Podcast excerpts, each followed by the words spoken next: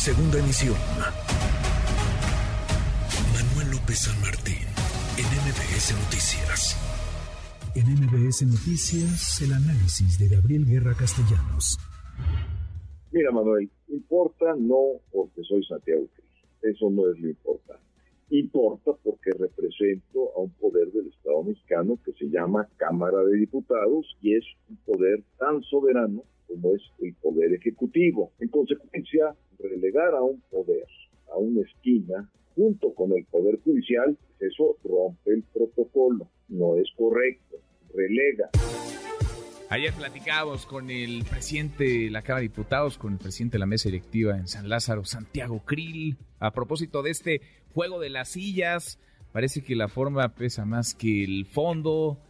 Todo esto en el marco de un aniversario más de la Constitución el pasado fin de semana, la ceremonia del domingo en Querétaro. Qué gusto, querido Gabriel, Gabriel Guerra Castellanos, a partir de hoy colaborador, ya te dábamos mucha lata, así que ya mejor te hacemos colaborador semanal en este espacio. Bienvenido a MBS Noticias. Querido Gabriel, ¿cómo estás? Muchas gracias. Eh, mi querido Manuel, muy contento, muy agradecido contigo, con MBS, por eh, tenerme de vuelta.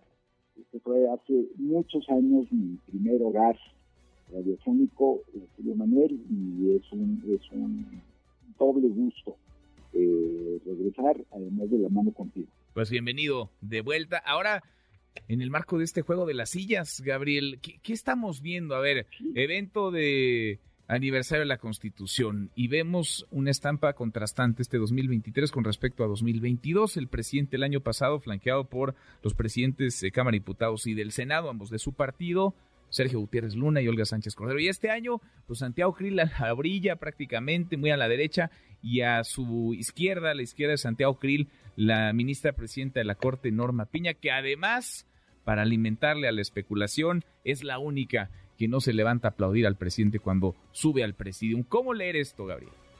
Bueno, eh, Manuel, es muy indicativo del nivel eh, del debate político al que hemos llegado y, del estado de las cosas, porque, mira, que fue una ceremonia realmente muy importante, y siempre lo es, el aniversario de la Constitución, porque tiene una enorme carga simbólica, pero en este año en particular, eh, en el que tienes pues, tres poderes que cada uno refleja una parte de la diversidad política nacional.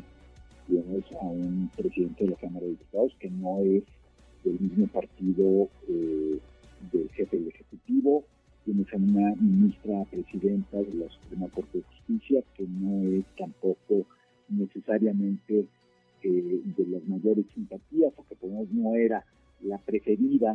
Palacio Nacional, que ahora ya haya salido el a decir que se la debe a él, que ya un despropósito.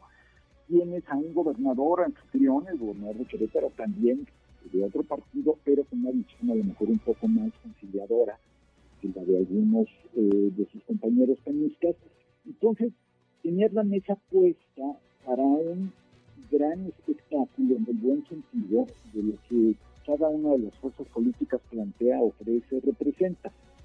Y terminamos con eh, una serie de interpretaciones y de análisis acerca de lo que es superficial, porque como bien decía don Jesús Reyes Heroles, eh, el ideólogo del PRI en los tiempos de la década de los 70, 80, eh, en México y en política la forma es fondo también. Y pues sí, aquí un, yo no creo que sea un error, yo creo que es una descortesía deliberada, una toma de distancia deliberada, sentar a los representantes de los dos poderes en el margen de la mesa y no al lado del eh, presidente de la República, que es como se acostumbra y como debe de ser. Eh,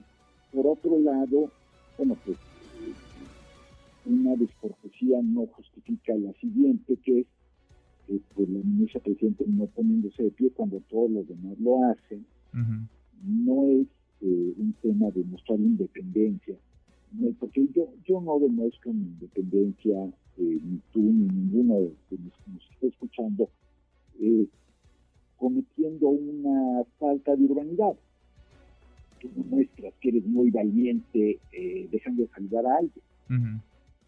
Demuestras que eres muy valiente con tus posturas,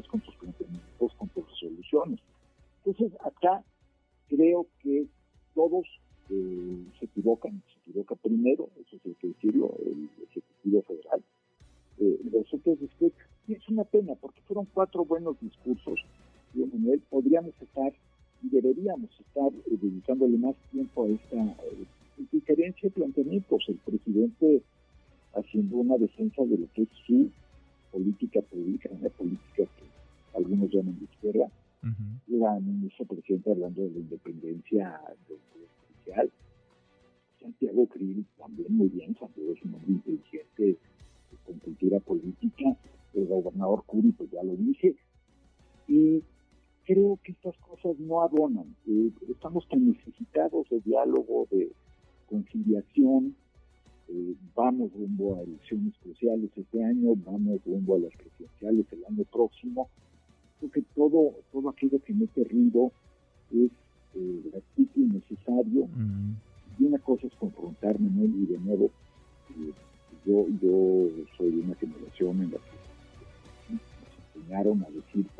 y gracias. Eh, y también nos enseñaron que lo cortés necesita los valientes. Pues sí, pues sí, aunque parece que ahora ya todo meterá ruido, ¿no? Ayer platicábamos en estos micrófonos con el gobernador Curi, con el diputado Krill, y pues realmente tienen mucho que decir y no necesariamente están en desacuerdo con todo, como el presidente no lo estará con la mayoría de lo que la oposición ha planteado pero de pronto parece, Gabriel, que ya nos dejamos de escuchar, ¿no? Y que ya no hay esos puentes para el diálogo. ¿Cómo hacer para cerrar esa brecha, si es que es posible en medio de la efervescencia electoral? Por lo menos estar sentados todos a la mesa y escucharse, aunque no haya acuerdo. Mira, de que es posible, evidentemente es posible. Eh, yo no estoy seguro de que lo deseen todos los actores políticos. Y no voy a excluir a unos y a otros. Ahorita mencionaste dos muy buenos ejemplos de políticos que tienen diferencias con el Poder Ejecutivo, pero que son conciliadores, respetuosos, y que tienen una trayectoria que lo avala, Santiago Krill y eh, Mauricio Cruz.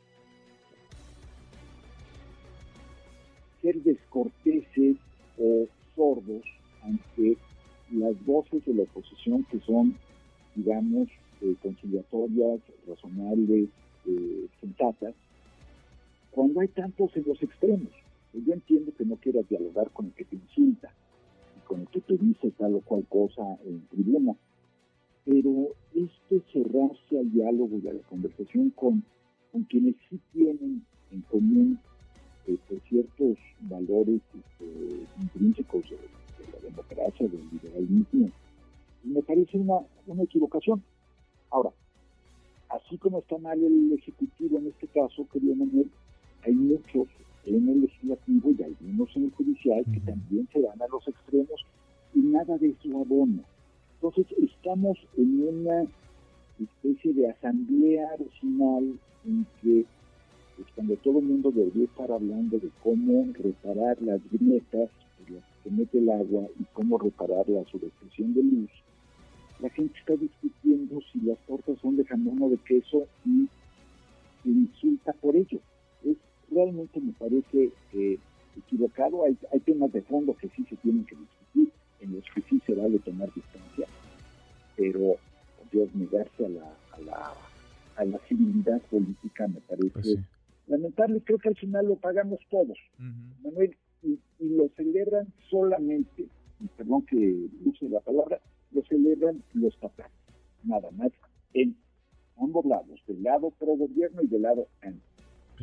Pues sí, porque nos perdemos, ¿no? En, la forma por, por no ir al, fondo. Y en el fondo hay, pues hay diferencias, pero estaríamos hablando de un nivel distinto eh, de diálogo cuando nos centramos en lo que se dice y no nada más en, la forma. Y ahí tendrían que poner todos un poco de su parte, o mucho de su parte. Ayer, y todo has visto el, discurso de informe, digamos, del Estado de la Unión del presidente Biden qué cantidad de aplausos, Le aplauden como ocho veces por minuto al presidente. Bueno, creo que creo que ahí sí se llevaron el, el, libreto de los informes de, de Chivarría de López sí. Pero muy interesante ver cómo hay cierto nivel de cortesía, cordialidad con el presidente del Congreso, que es republicano y que es opositor a Biden, se saludan, se dan la mano, bromean, y de repente McCarthy aplaude, en una que otra hasta se pone de pie para aplaudir, mientras en los extremos una, eh, congresista eh, extremista que rompe todas las normas eh, se levanta y le grita al presidente Biden que es un mentiroso. Y dice, bueno, ahí están los ejemplos de lo que debe ser y lo que no debe ser la política. Qué lástima que acá pues, lo estemos viendo tan claro y al mismo tiempo cerrando los ojos, que bien. Pues sí. Pues sí, qué lujo tenerte, Gabriel, a partir de hoy todos los miércoles en estos micrófonos. Gracias, gracias, gracias. Un abrazo grande. Redes sociales para que siga en contacto: Twitter, Facebook y TikTok. M. López San Martín.